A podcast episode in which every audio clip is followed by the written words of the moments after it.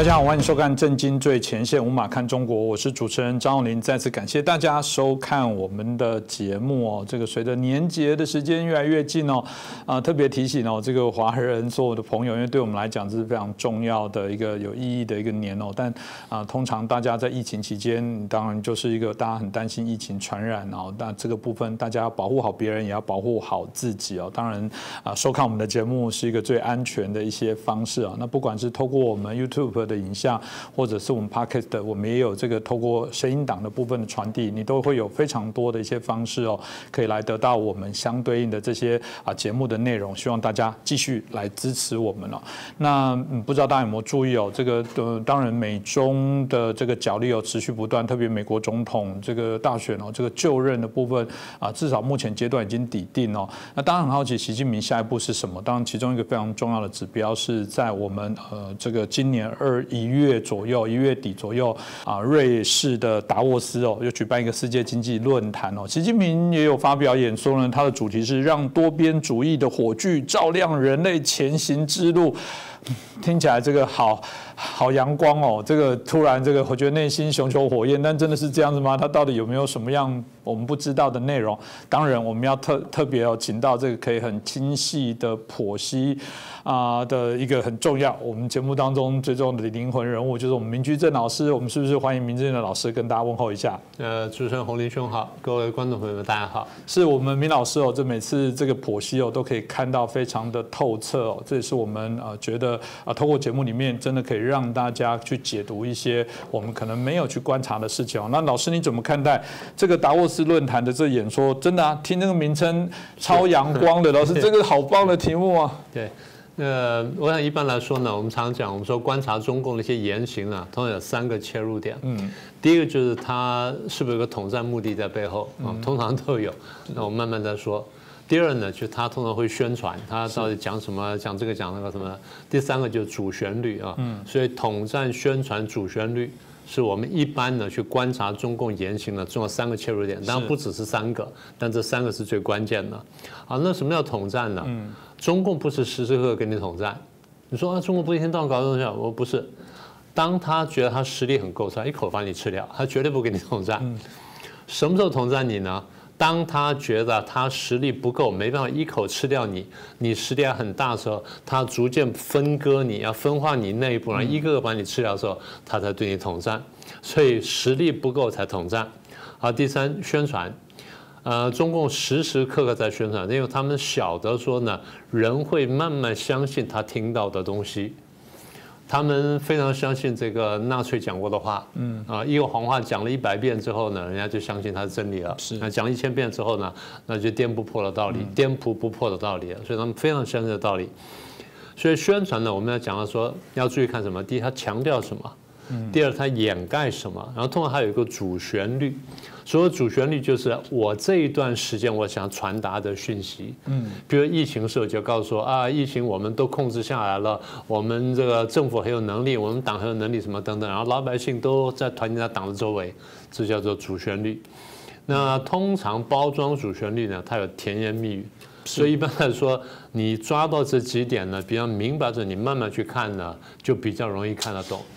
所以，如果照你刚刚讲说，你光照标题还是说什么多边主义的我觉得这个感觉要放在国中小学里面的应该必读的文章那种 感觉。是，这个标题都很棒。是，我想，嗯，老师今天讲完这这一集，我觉得很精彩的部分是，你以后可以照老师今天讲的东西拿去就去对照所有中共对外的那些文案，我我相信可以看出，嗯，大家也可以跟明老师一样，可以学到一点老师的一点小功力哦。当然，回过头再谈。这次的演讲，因为老实讲，他的确就是我们刚刚提到的，是整个啊美国新的总统就任后，习近平算是正式对外一个最大型重要的一个演讲。老师，他的主旋律到底是什么？对我们刚刚提到主旋律嘛，大概他这样子，他提到了这个，就是说现在面临疫情，我们一定能战胜什么等等呢？但是呢，在战胜疫情同时呢，他说我们面对四大问题或四大课题。第一个就是要加强那个世界的那个宏观经济政策的协调，共同推动世界的经济强劲可持续的增长。嗯，啊，话也很阳光，对不对？这第一个。第二呢，摒弃意识形态的偏见，然后共同走上一个和平共处、互利共赢的道路啊。后面讲的很有趣了，嗯，啊，世界上没有两片完全相同的树叶，也没有两个完全相同的历史文化跟社会制度，是看起来都很有道理，讲的都很道理。对，这是第二点。第三点呢，要克服发达国家跟开发中国家的发展的鸿沟，嗯，那共同推动各国的繁荣啊，什么等等。那在当前世界上呢，公平的问题特别突出啊，这话也有道理啊。南北差距很大，这都是我们习惯用的语言。然后可以持续发展事业呢，就是人类的可持续发展呢，面临严重挑战啊，所以要解决。好，这第三点。第四点，要携手应对全球呃全球性的挑战，共同创造人类的美好未来。在经济全球化时代，类似新冠肺炎，它不叫做武汉肺炎，叫新冠肺炎疫情的这种突发公共卫生事件，不会是最后一次。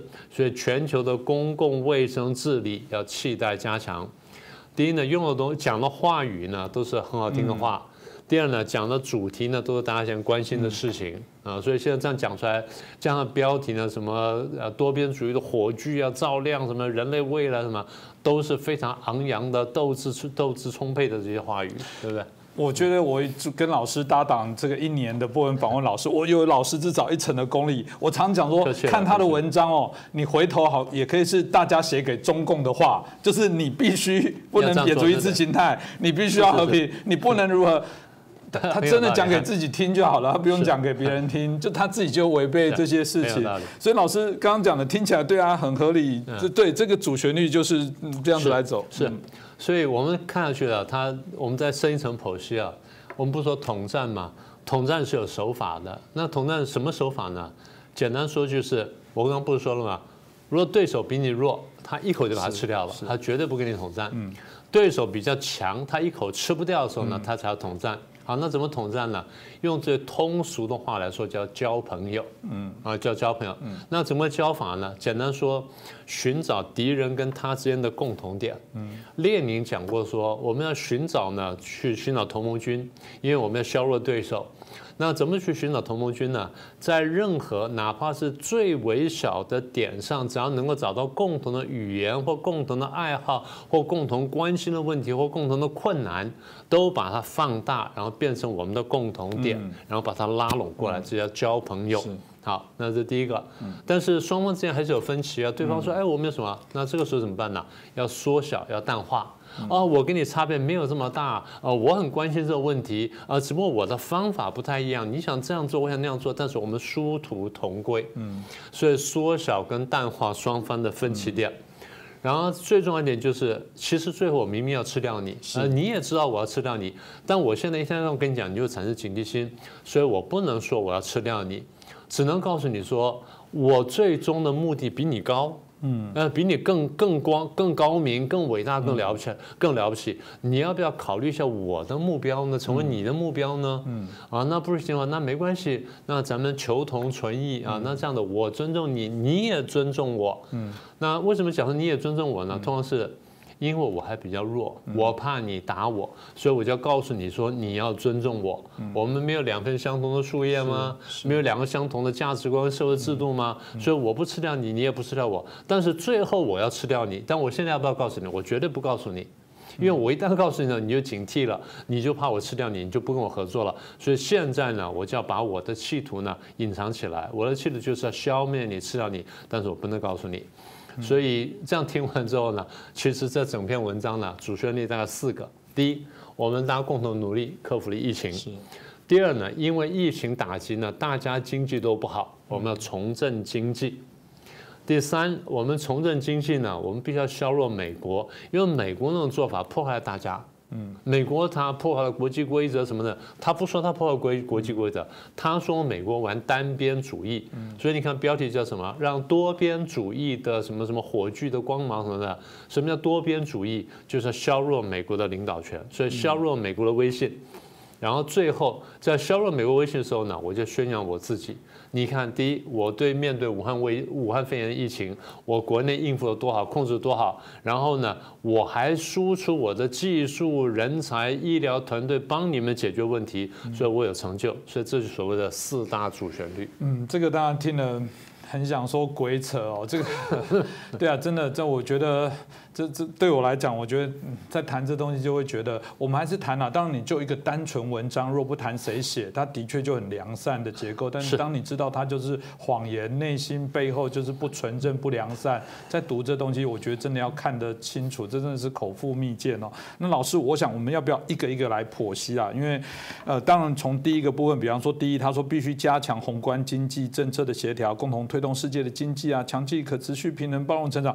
老实讲，没。真的没有人会反对这个，但如果我们在细谈，老师，你认为它更统战的意涵是什么？对，我觉得你这话讲得非常好。你如果光看文字，那完全没有问题。然后大家都受到疫情的打击，然后大家经济都不好什么的，嗯，没有错，是这个东西本来就这样。可是大家会问说，那为什么我们疫情会这么严重呢？嗯，对不对？嗯。那最早你那边爆发疫情的时候，你为什么不告诉大家呢？是，所以大家现在在问说，追问的疫情的源头，中共现在就把火烧出来啊，这个美国传来的什么传来的等等。嗯，那简单说，他为什么连武汉肺炎都不让大家讲呢？是，就因为你讲了武汉肺炎，大家想说，哎，肺炎从武汉那边出来的，那就是你的责任。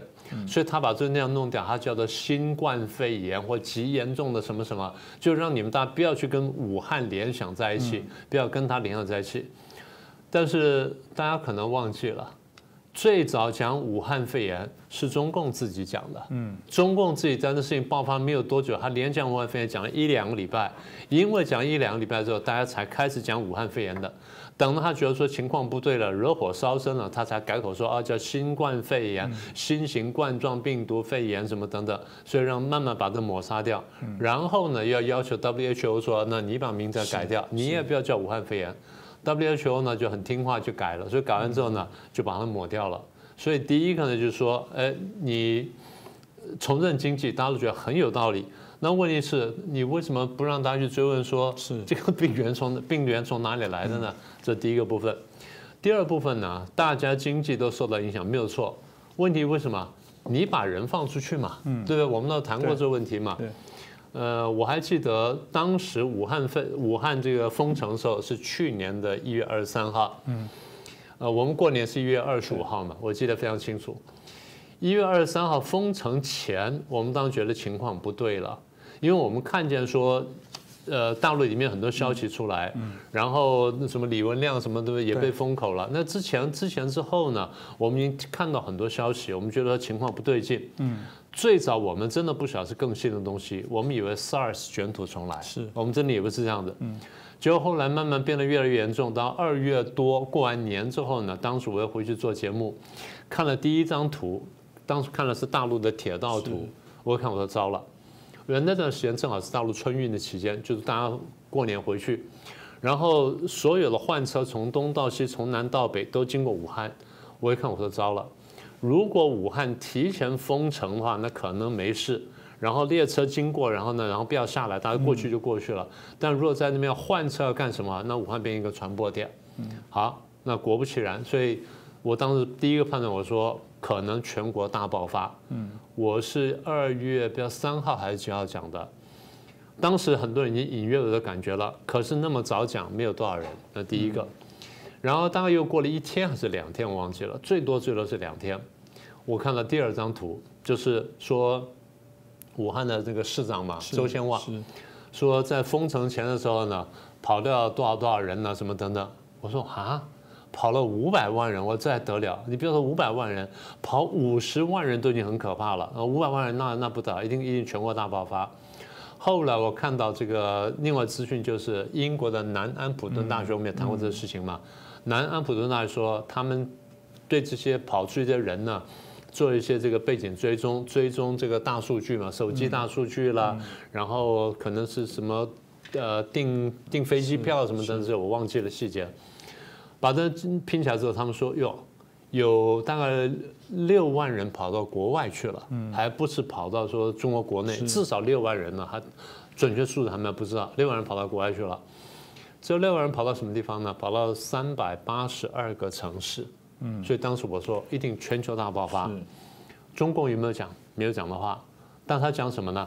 大家都受到经济疫情的打击，所以经济都衰退，所以我们大家必须要合作，加强宏观经济的协调，来共同恢复经济。谁不想恢复经济啊？是对不对？那问题是，这个麻烦是谁造成的？然后这传染是谁造成的？所以我刚刚讲说，他把大家喜欢听的话都摆在前面，强调共同的地方，我们都要发展经济嘛，用甜言蜜语去包装。但是呢，避而不谈。第一，他的责任他避而不谈；第二，他的经济很惨的他不谈。嗯。那么他的对国际贸易依赖度很高，他避而不谈。我倒不说可以谈可以不谈，我是说他每次都是这样的，把自己东西隐藏在背后，然后把共同东西放大，然后讲到甜言蜜语，让大家都来做。为什么呢？这样的话你们可就可以来救我。但他不会这样说，但他目的是这样的。是这个，当然也是我觉得，嗯，让我们觉得就是刚刚提到，从这里面光第一条，你看起来这么正面啊，的确听过明老师这样的解释，可以剖析更深层的这些内容哦。啊，第二个部分哦，其实我我那时候在看这题目，我就很想要 很想拍桌。对，没有为什么我这样讲，就是说你听完我我我我，他只要说什么，习近平说要摒除意识形态偏见，要共同走向和平共处、互利共赢之路。世界上没有两片完全相同的树叶，也没有相同的这个历史文化和社会制度。我想说，你要不要问香港人？你要不要对香港人讲这些话？你要不要对新疆的人、对台湾人讲这些话？你有脸写出这种不要脸的东西？不过老师还是要解读，我要压一下我的怒气哦。老师怎么看？呃，不要生气，不要生气。是这样子哈，那个意识形态的不一样呢，我们当然可以理解。但是意识形态有个什么基础呢？意识形态有个人性的基础在，是不是这样的？我们不反对任何这种良善的宗教，也不反对任何良善意识形态，更不反对每个国家都应该有自己一定程度的民族主义。我们一再强调，但是我们强调说，呃，意识形态是有一些有一些价值观在背后的啊。他这么讲说，不应该有意识形态偏见，对，不应该有意识形态偏见。但是如果说你的意识形态先先天就要消灭别人意识形态的时候，我能对你没有偏见吗？你一开始就讲说要推翻我们、消灭我们、打倒我们，把我们的东西视为旧风俗、旧文化、旧习惯、旧的伦理道德、旧的人际关系，你全部要打倒推翻，然后把我们东西打掉之后，你叫做解放全人类，你说我能接受吗？对，对不对？所以你刚刚讲说那什么香港什么的，我我非常有感触。那刚刚不是讲说统战的一个关键就是跟你讲甜言蜜语吗？他跟你讲什么？和平共处啊，互利共赢。那为什么摒除意识形态偏见呢？因为你们看我有意识形态偏见，嗯，他是这个意思，他不是说我看你有意识形态偏见，而是你看我意识形态偏见，因为你有偏见，说你应该摒除偏见，那我没有问题，嗯，啊，对不起，他的话就是这个意思啊，请我想清楚，大家不要觉得说，哎，我讲中共讲的太狠。各位在大陆上去待过的、待过的人，或尤其是在台湾的这些听观众朋友们，你们如果是当年从大陆移民过来的，尤其是一九四九年以前过来的，你回想一下，是不是这个样子？嗯。呃，将来我们就在想说，我现在简单说一下。呃，中共不是一天搞到晚搞战狼外交嘛？啊，打这个骂这个，讲得一塌糊涂嘛？请各位注意看啊。中共骂在国际上骂人的话呢，粗俗粗鄙到什么地步？嗯，呃，我们常讲说中国呢文明先进是啊，礼仪之邦。对不起，你看看中共的外交官最近这一两年来在国际上讲话，什么地方符合文明先进？什么地方符合礼仪之邦？嗯，什么地方符合这样？我们非常感慨说，你刚刚说感慨，我非常感慨。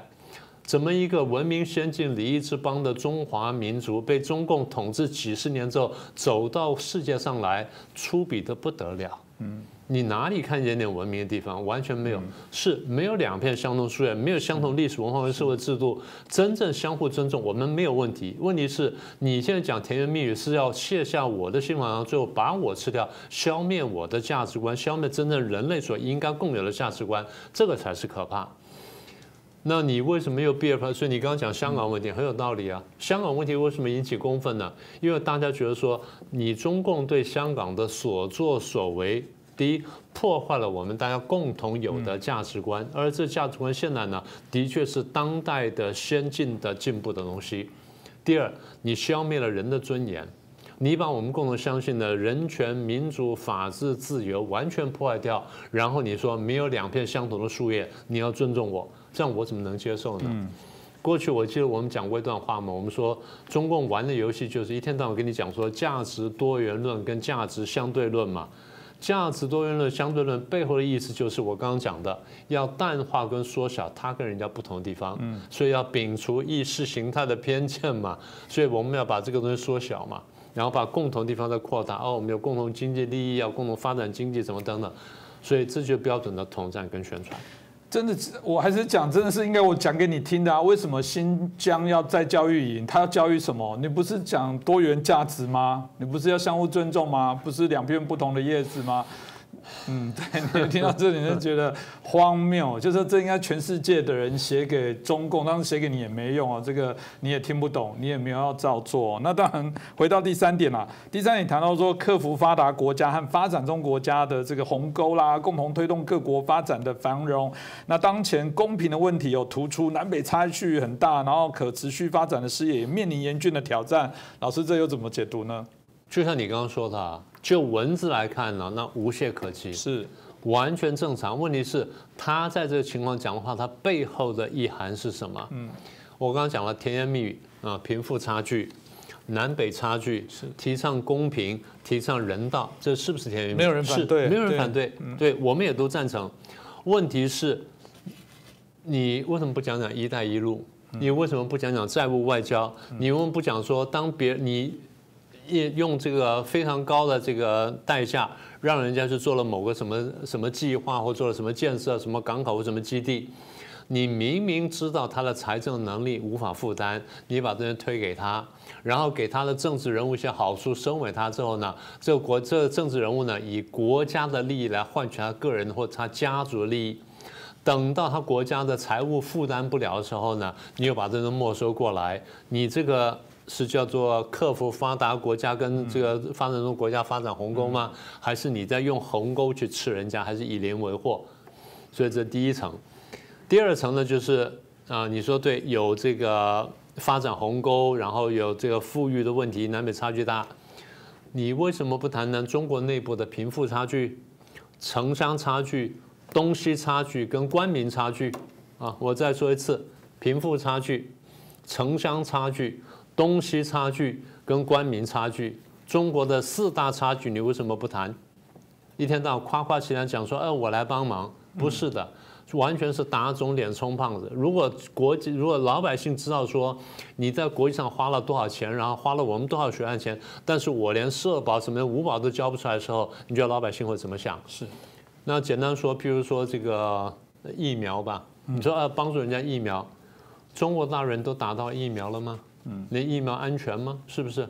所以这些话呢，都是我就想说双重标准、甜言蜜语嘛。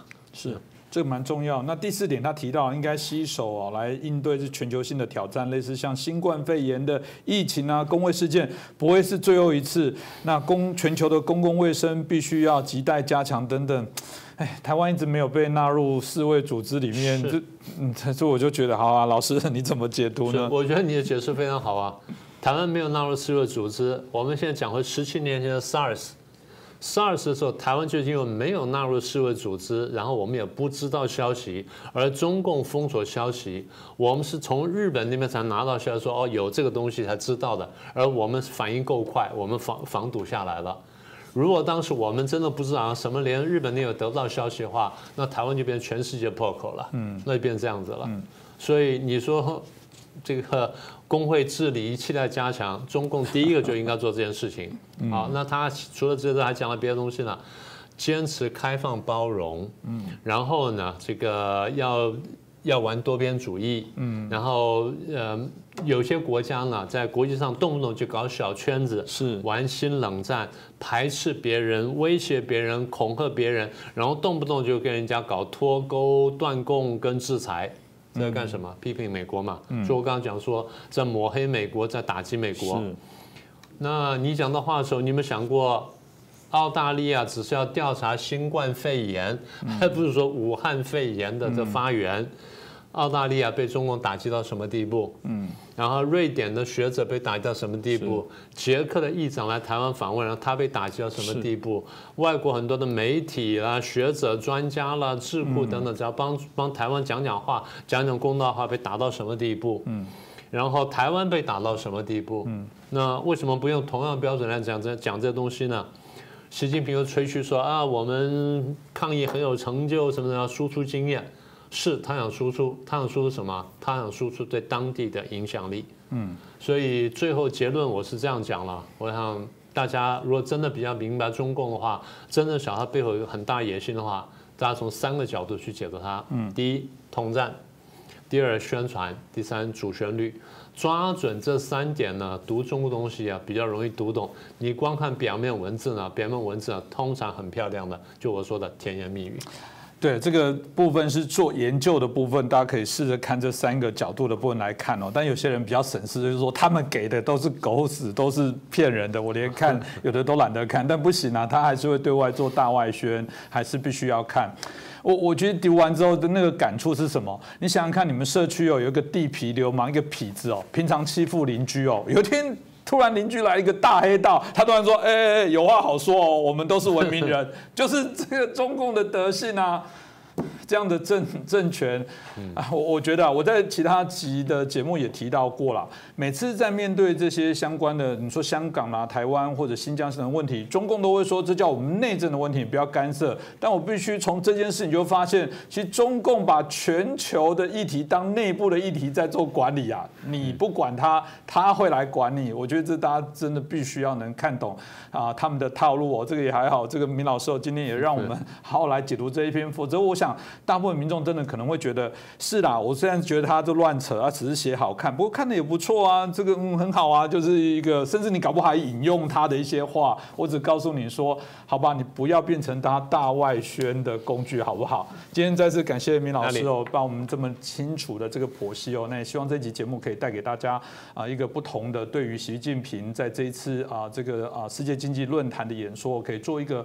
啊清楚的了解。那再次感谢明老师，也感谢大家的收看。那请大家也继续锁定啊我们的节目，帮我们转传，帮我们按赞、点阅，帮我们留言，给我们支持、鼓励、批评都没有问题哦，这是我们成长的养分跟动力哦。那再次感谢大家。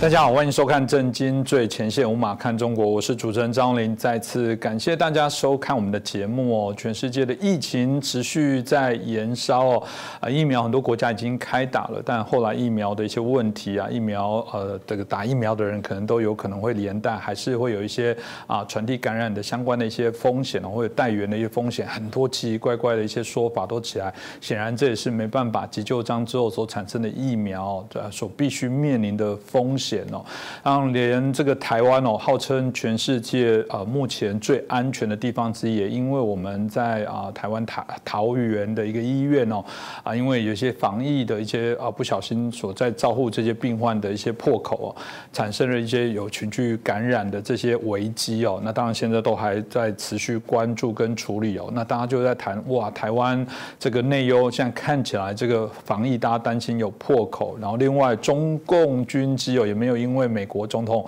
换人之后而停止扰台哦，对台湾的文攻武赫也没有停止过。有人说哇，这台湾现在是不是内忧外患？真的如此吗？我想我们今天好好来讨论一下。那我们今天啊邀请到两位来宾，首先是我们财经新闻台北支局长石板明夫先生，大家好。再来是我们军事专家，我们吴明杰老师。主持人大家好。是，我想一开始就请教一下石板了，你自己怎么看待？因为当然，台湾号称最安全的地方，很多人反而到台湾来避难，又发生了这些事情，你怎么看待呢？我认为现在也应该是最安全的地方啊。就是说，现在我们看台湾的新闻的这些，哎，哪里有染疫了？谁和谁是一家人？他们是居家在在隔离啊？现在要追踪这些关系啊？这些新闻是。一年前，日本的新闻啊，嗯，那现在日本已经变成了一个完全另外。现在日本是什么重症患者超过一千人啊，医医疗这个系统可能要要撑不住了。日本的国会议员有已经有八个国会议员得到了这个新冠肺炎，那么这八个国会议员如果把他们跟他们有接触的人全隔离起来，日本国会就开不成了吗？是，所以说类似这种话题的话，已经完全不一样了。那换句话说呢，也就是说，台湾的医疗团队坚守了一年嘛。嗯，一年前就要被攻破的这种病毒，台湾通过自各方面的防疫，把它牢牢的控制住了。另外一个呢，就是说现在当当然出突然现在这一年之间，全世界有一亿人感染嘛，这个病毒在全世界的不停的扩大，但是台湾坚守住了。现在呢，呃。出现了一年前的情况，但是我认为呢，我对台湾还是蛮有信心的。就是说，整体来看，我认为台湾的这个防疫的成功呢有几点啊。第一点是统一指挥了。这点到现在为止，日本还做不到，全世界哪个国家都做不到。那之前不是说想要学台湾好多包含口罩配给啊什么的政策，完全学不到啊！就是现在就可以看到，比如说我们现在看陈时中天天开记者会，他可以指挥所有的，就比如说要隔离，所有的这个公共资源他都可以调动。嗯。那么在日本呢，现在这一个星期之前，日本呢任命了一个叫疫苗协调大臣，这河野太郎，这是。可能是，就是说能接菅义伟的影响可能性相当高的一个非常有实力的政治人物。为什么要做一个疫苗协调大臣呢？因为到现在为止，日本的防疫还是由厚生劳动省在管。那么这些厚生大臣呢，是是一个识破派的一个叫叫田村的大臣，他党内实力不够。其实上次跟菅义伟他们的他的老大跟菅义伟选这个自民党总裁选输了，所以他们是。在在党内算败军之将嘛，是，所以说他调动协调不了。那么协调不了的话呢，过去防疫医院他可以管得到，但是如果是疫苗的话，就牵扯到一个运输问题，一个保存问题，一个注射全民要设很多问题嘛。所以一定要出来一个大臣全面协调，嗯，才成立一个政部门。这比台湾晚了一年，而且呢还不完全嘛。是，到做到现在为止，所以说我认为陈时中的权力要比建伟大得多嘛。嗯。它可以跳动，这是台湾成功的一一个秘诀，就是说，不管是任何一个事情的话，如果你一旦另出多门，你绝对搞不好嘛。这这是这是第一点。第二点呢，就是决策非常果断，非常迅速嘛。比如说。昨天决定怎么样？今天一看情况有变，马上就会改变。这种决度、决度这个决策果断、迅速，这这也是台湾的一个强项。在日本，因为要开会嘛，而且请很多专家了。问题是专家说的都不一样啊。是是。所所以说呢，这个一个还有一个呢，公基本上是公开透明的，就所有的这个，而且很公平嘛。嗯。这个 哪里得病，他怎么得病，这些这些信息全部发出来，这这也是台湾的一个强项。还再有一个强项就是全民配合了。全民配合，我觉得台湾的，呃，这个如果说看怎么解释，也许在某种程度上讲，在人权意识不并不是很强啊，对不对？自对自己的权利、对自己的这个自由和自己的财产，大家 并是并不是像日本、像某某些国家的这么强烈嘛。如果在日本的话，政政府要罚你十万，罚你一百万的话，你跟政府打官司嘛？对啊，就比例原则啊，这怎么这样子？对，是这个吵了。比如说我从国外回来，我让我隔离十四天的话，我出去买一杯东西就罚我十万。好了，那这个的话，我你我跟政府打官司的话，我先要政府证明我得病，第二要政府证明我买买饮料这个行为可能传染给别人，这两个我估计政府都很难证明了嘛。嗯，那我官司我就赢了。嗯 类似这样，但是台湾好像这种声音也没有，舆论也不支持嘛。全民配合，而且就是戴口罩很多嘛。在日本的话，不光日本啊，就全世界都有说，这个新冠肺炎就是一个呃感冒。根本没必要说这个戴戴不戴口罩没关系。现在还有很多这种声音出来嘛，在台湾的大家比较配合的好，所以说我觉得其实台湾的社区感染从去年也有很也有一些嘛，就本土感染嘛。但是本土感染别的在别的地方呢就会一传三三传九九传二十七，你就马上就传出来。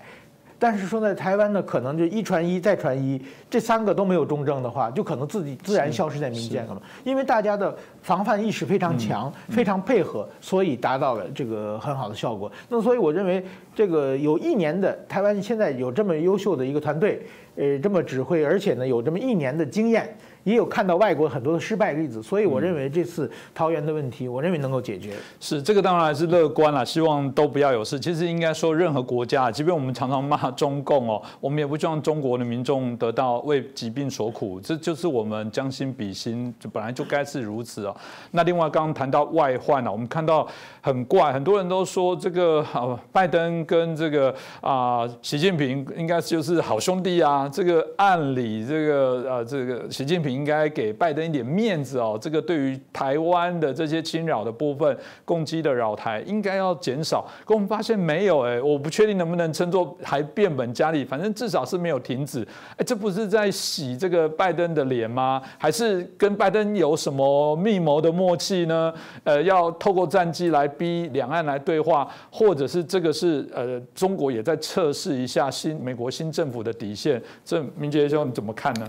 如果从这个表象的层面来看呢，哈，当然国际上一致的看法都是认为说，这个拜登才上台三天嘛，如果一直都还没坐热，这个习近平就等于出拳了哈。那这个派了这个连续在一月二十三、二十四号两天，分别是三架十五架的共机，总共二十八架。那这样子一个大举的这一个入侵台湾的西南防空识别区，这样的动作非常大哈。那等当然就是说战略上来讲，当然不排除啦，就是说如果呃没有所谓的暗刚刚讲暗盘交易的话，是真的是双方在测试底线的。扯这个可能性是很高的了啊，那特别是在台海这个政策上面，或甚至是南海哈，当然习近平想要了解说这一个拜登可能会维护到什么样的一个程度，所以用这样的一个军事动作，那当然呃无非是要看美国新的一个白宫的国安团队的相关的反应哈，这是战略上跟政治上的意涵。但我先从军事上的解读来讲，当然军事上这一次他的一个两天的相关的战机出海的编组哈几个行动来讲，呃当然也连带顺带，他对内部等于说，习近平下令要他们这个实战实训哈，所以我们可以看得出来，他也借这个机会，的确他在做相关的一个攻台演练哈。那特别是一月二十三号比较特殊的是说，这个总共十三架的攻击里头，一次出动八架的轰六，那这样的规模，在轰六来讲，去年其实轰六如果有出海，大概都是两架，那一次八架来讲，过去是少见。那所以用这样的动作，如果在在军事演练上，它的一个主要目的比较像是在对美军进行反介入的一个演练啊，因为特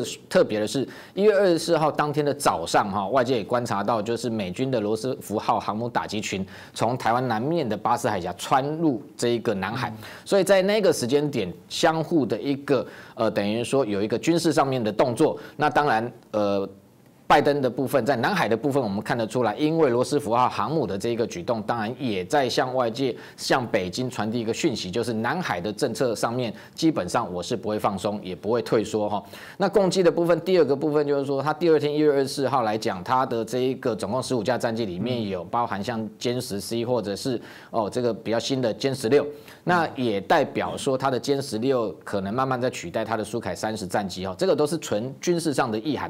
不过我们观察他的一个行动哦，其实有几项特殊之处哈，呃，包括像你如果要跟去年攻击老台来做对比的话，你会发现哈，呃，去年其实更严重的是说它有这个非常多次的跨越台海中线的记录。那去年总共二零二零年累计有四十九架次，但是这一次它并没有越过海峡中线，但是它。非一个比较敏感的一个区块，就是台海中线的最南端，也就是那个区块，它越过来不算越台海中线，但是实际上入侵到台湾的西南这个 ADIZ。那再来还有一个很特殊的，就是说它的架次并没有。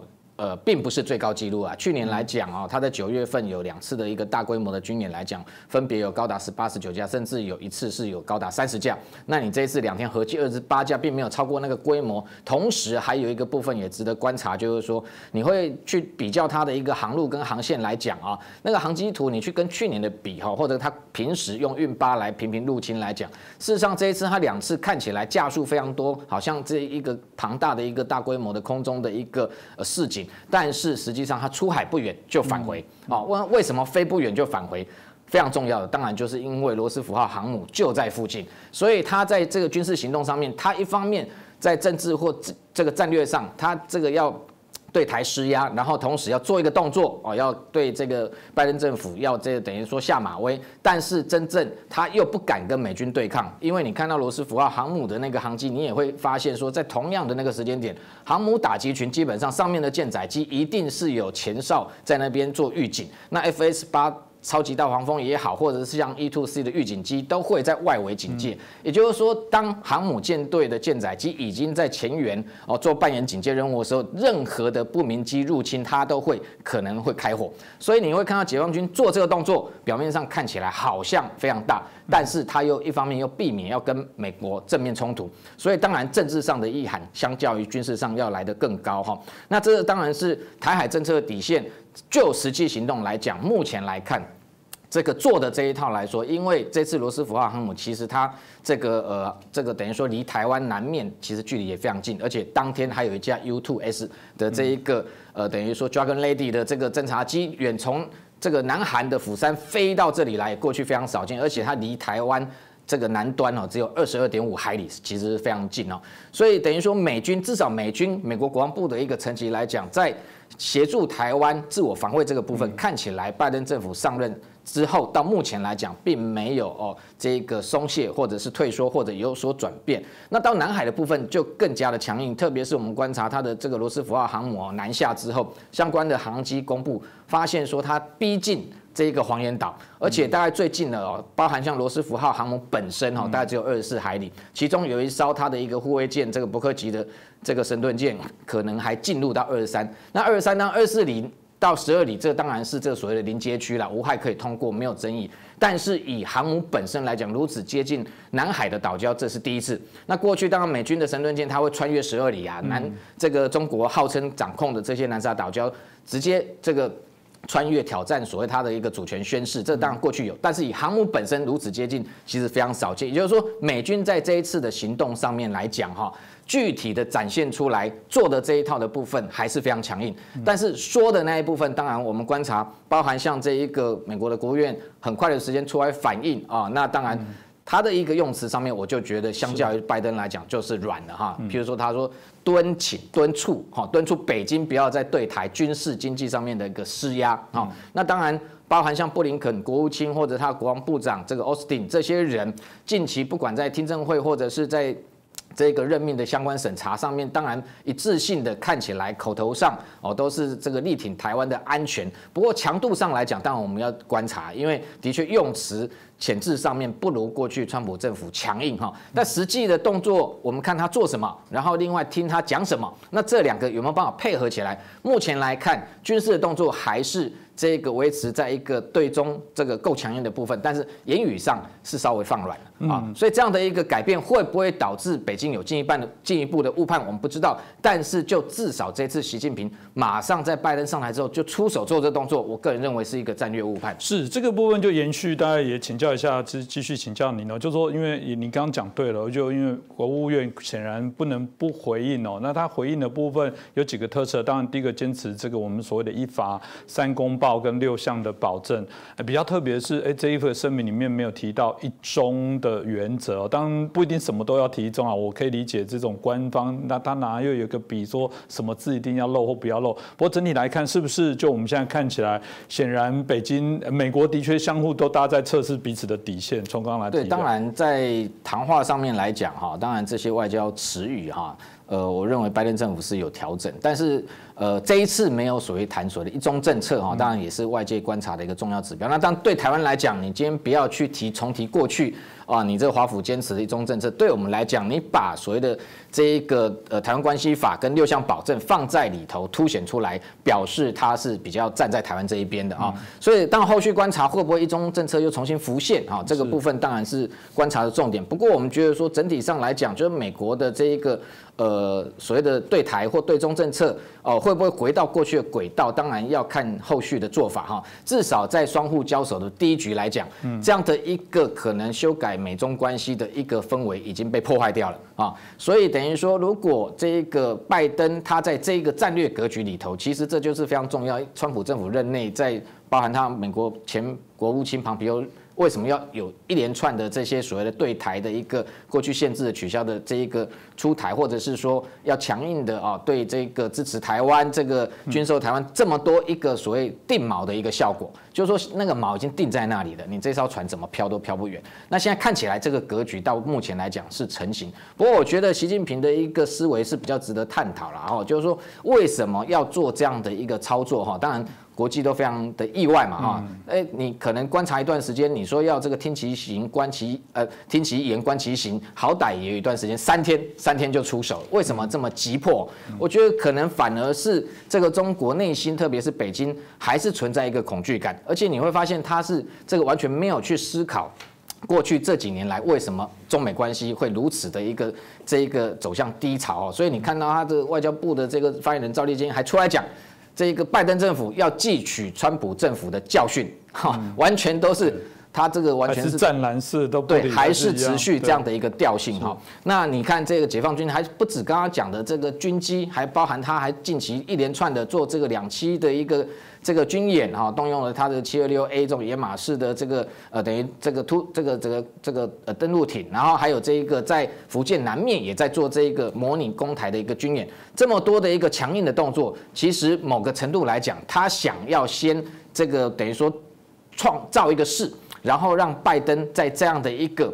由北京来主导的一个台海局势里面去退让啊，去这个回到过去对中的一个软，这较软的一个态度，所以这样的一个方式变成会这个让拜登可能在这个格局里面，他其实他也不得不这个延续川普过去。这个在对中国上面强硬的态度，但几个一个对外的一个呃政治方向来讲，当然还有值值得观察重点呢，包含像到现在为止，你看习近平已经其实对拜登喊话了嘛啊，那特别是他的一个这个我们看到他先前的一个讲法里头，其实他特别用酸的方式，没有直接点名拜登，但是他讲说不要哦用这一个这个多边主义之名行单边主义之实，哦看起来似乎对拜登也是哦保持存疑的态度，那这种情况之下，其实。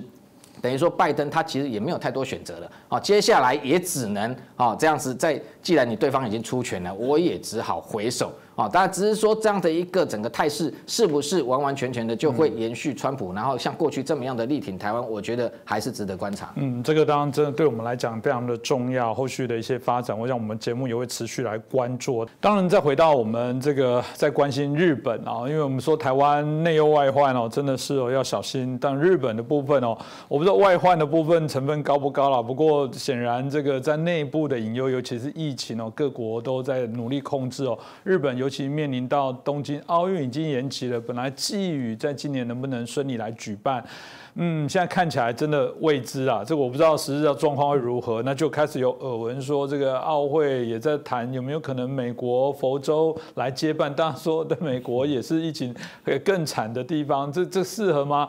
到底东京奥运会怎么走？因为我失败，我想你有第一手的资讯哦，你们自己怎么看呢？对，其实我觉得现在我偶尔跟我的记者同事聊天，包括别的公司的，其实每个公司现在都写个这个每个报社都准备好了这个东京奥运会终止的一个预定稿啊，就随时 现在打算发出去，因为这基本上大家都不是很看好。现在日本的舆论已经百分之八十认为。不可能办八十很高哎，但是说呢，就是说，首先呢，菅义伟内阁他是从去年九月份上台的，他上台了以后呢，有三大问题，第一个呢是疫情问题，第二个是经济恢复经济，第三是奥运会的成功。嗯，那么这这三大问题它是有优先顺序的，第一呢就要把疫情控制住，第二再把经济恢复起来，然后再奥运会嘛。那很明显的第一个问题就没有处理好嘛，到现在为止，他这将近。这个几个月、四五个月的这个执政，基本上乏善可陈，所以说他的支持率也一直在在往下掉。但是说换句话说呢，这个一办奥运会呢是唯一的。最近从去年开始这一年多以来，唯一那个看到希望的好事情嘛，剩下全是负面的新闻嘛。所以这个呢，是日本人对所有日本人来说是一个希望嘛。这个而且呢，很多很多的人，很多企业都为这个奥运会已经付出了很多东西。这个比如说很多的宾馆啊、餐厅啊都重新装潢啊，很多为了奥运选手的民宿啊，或者是比如很多人去学习外语啊，去把这个观光地都整。都整顿好了，就等待。如果一旦这个奥运会没有的话，这个对日本的打击、信心打击非常大。大家知道，上一次一九四零年是本本来东京申办过奥运会嘛，后来因为战争的问题就就没有了嘛。所以说，怎么又赶又被东京赶上了？这个是大家，所以说这口这个气很难很不不能发表。这大概一个星期之前呢，英国的媒体就是说，日本已经决定不办了。这个日本的不管东京都和日本政府都出来否定，说我没有这个事情，但是否定的也不是很坚决了。现在大家在寻找什么时候用某种方式，呃，我觉得这种可能性比较大了。那么上一次呢，就是说是一九呃一年前是三月二十四日，嗯。本来是七月要办的嘛，三月二十四日的时候，安当时安倍首相就说我们延期一年。是，这是为什么呢？因为三月底这日本国会的预算各方面的准备都要都要正式开始了嘛。嗯。如果说那个时候看着还不行的话，就要决定了。那么今年以此类推，今年呢，也就是最晚在三月底之前要决定办不办。那么三月底之前，大家看到这个疫情是很难控制住的。那日本政府已经决定，好像从二月开始就开始打疫苗。嗯，就唯一的希望就是能够把疫苗打下去之后呢，能控制住。是，但是说呢，数据是什么呢？全世界最早开始打疫苗是英国，从去年十十二月就开始打。嗯。打了一个月以后，越来越严重啊！就很明显，到这疫打疫苗下去没有明显的效果。那么二月份开始打，实际上全部开始打也是三月嘛。那么三月底能不能赶上，这是一个非常非常这个大家认为很悲观的一个状态，这都在期待奇迹了。那么呃，其实呢，在整个的真以为那那个，如果说奥运会不办，这可能是压垮他的这个。政权的最后一根稻草也有可能，他的支持率可能一下子就跌下去了。是，那这个时候，我觉得这也是在政治上面，日本因为，呃，过去呢，日本经济这这十年是比较好，经济外交都比较安定，是因为安倍政权的一个长期政权嘛。嗯。这如果说真的因为奥运会停止的话，这个对日本的整体的这个士气打击也是非常大的，所以大家还是。抱有一丝最后的希望吧。是，这希望了。当然，呃，很多人大家知道东京奥运延办，那嗯，可能没有很注意这个二零二二，事实上是北京的冬季奥运哦。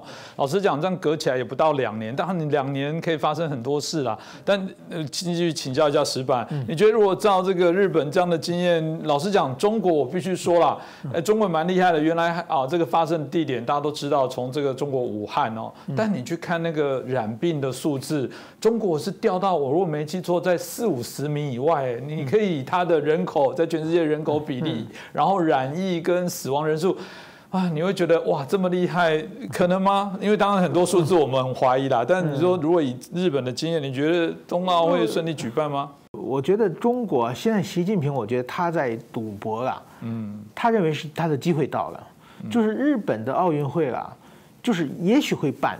但是办的话一定是很不成功的，嗯，这个大家都知道嘛。在在在疫情的笼罩之下的话，你要是硬咬咬牙去办下来的话，首先观众动员是不可以的。另外一个呢，运动这个运动员的状态都很不好，为什么？就是。运动员奥运会四年一次，都会把自己的身体状况提高到最适合运动的。就因为有演了，对，因为演了就。然后一个是赢了，一想你到日本去隔离十四天，那你在里边吃十四天吃盒饭的话，你什么状态都没有了嘛。是。所以他状态也是不并不好的。嗯。但是习近平，我他首先认为，首先中国的疫情的数字我完全不相信啊，因为最明显的例子就是说，呃，一年前台湾的。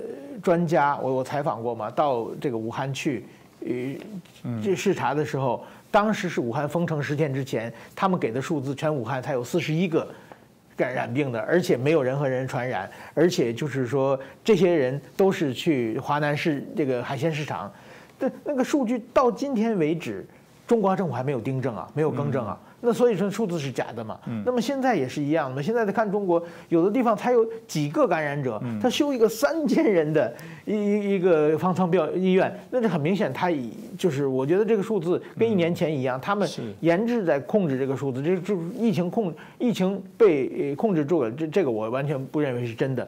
他只要不报就可以嘛，因为这个病毕竟死亡率并不是很高的病嘛，所以说他完全把那些重症患者和死亡人他用的。用别的病来控控制，这有可能并发，他是用别的病来做助剂。然后，但是说呢，我觉得他习近平赌的什么？他赌这个疫苗能够成功。他觉得日本奥运会、东京奥运会赶不上啊，但是北京奥运会疫苗可能能成功。如果说疫苗能成功的话，那真是变成一个全世界期待的一个奥运会嘛？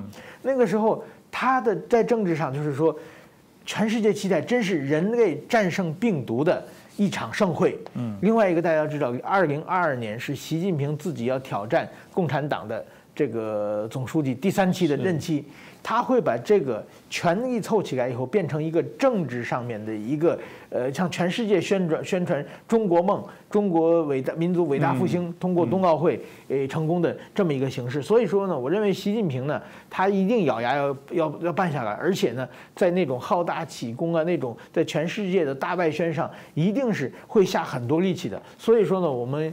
一定要看清楚，呃，这个中国的奥运会并这个这场政治方面的呃东西是其实呢是就是它并不是真正的一个体育，而对中国来说是一个政治的表演。是这个，我想就值得好好来关注啊，因为不会演哦。这个啊，过去说体育归体育，政治归政治，但很多时候我们看到体育跟政治其实混在一起了。特别啊，北京来争取这个啊冬季奥运，或者过去争取这一个啊我们讲的北京的奥运哦，当然都有所图哦。不要忘记了，还是有许多人权团体、全世界这种国际组织，甚至是反对啊中国来举办，因为这不是很违背北京啊，就是所有的奥运会的相对的一些。精神嘛，哦，这个我想都值得我们来反思。而且当初在北京奥运举办的时候，那个被迫迁出，就是自己的这个居家被强制拆除的部分，啊，那些讯息跟资料事实上都还在哦。所以会不会因为这样的一个举办，造成更大的迫害，借由疫情来做更多的整数哦？我想这个也是我们值得来关注哦。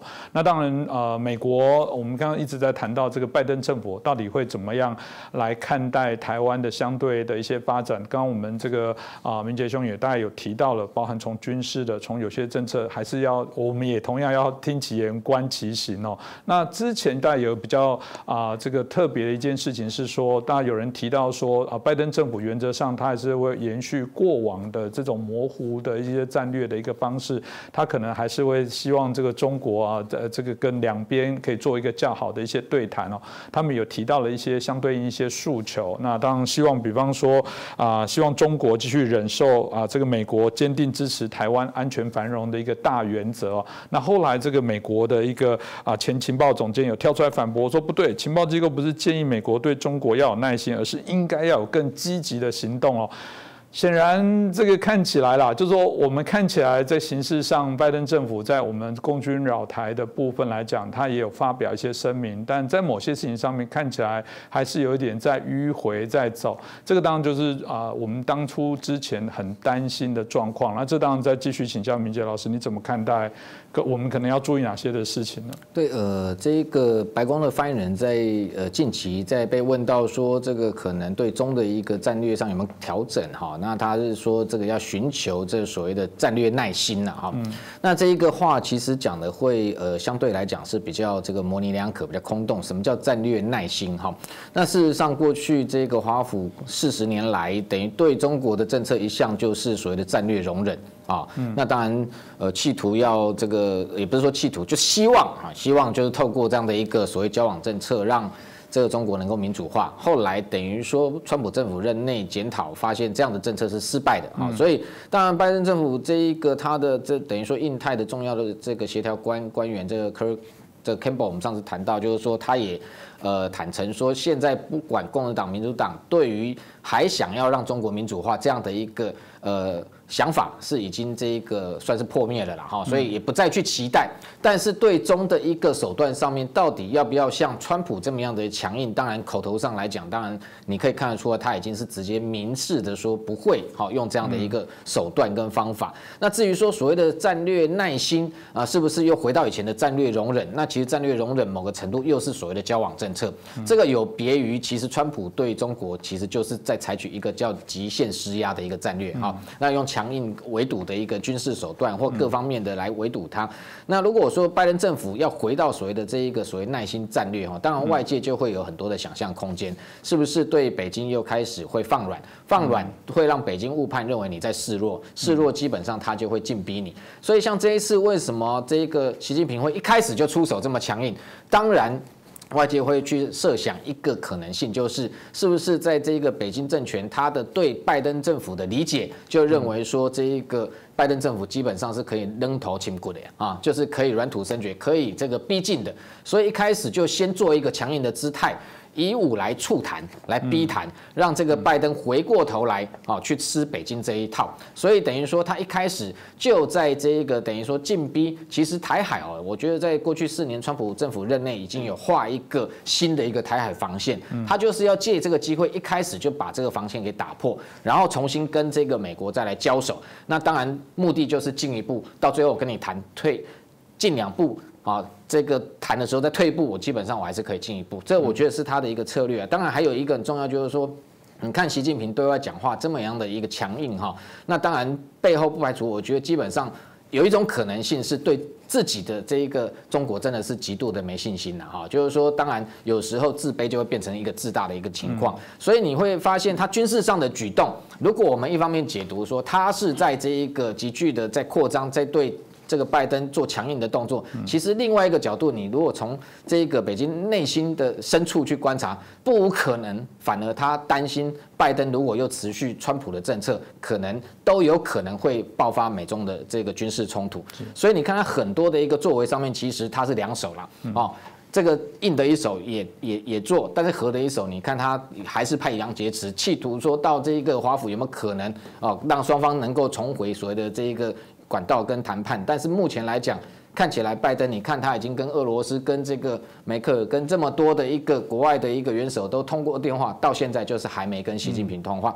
那不过 对于拜登政府，他的一个对中政策，不是只有我们台湾关心我们的安全。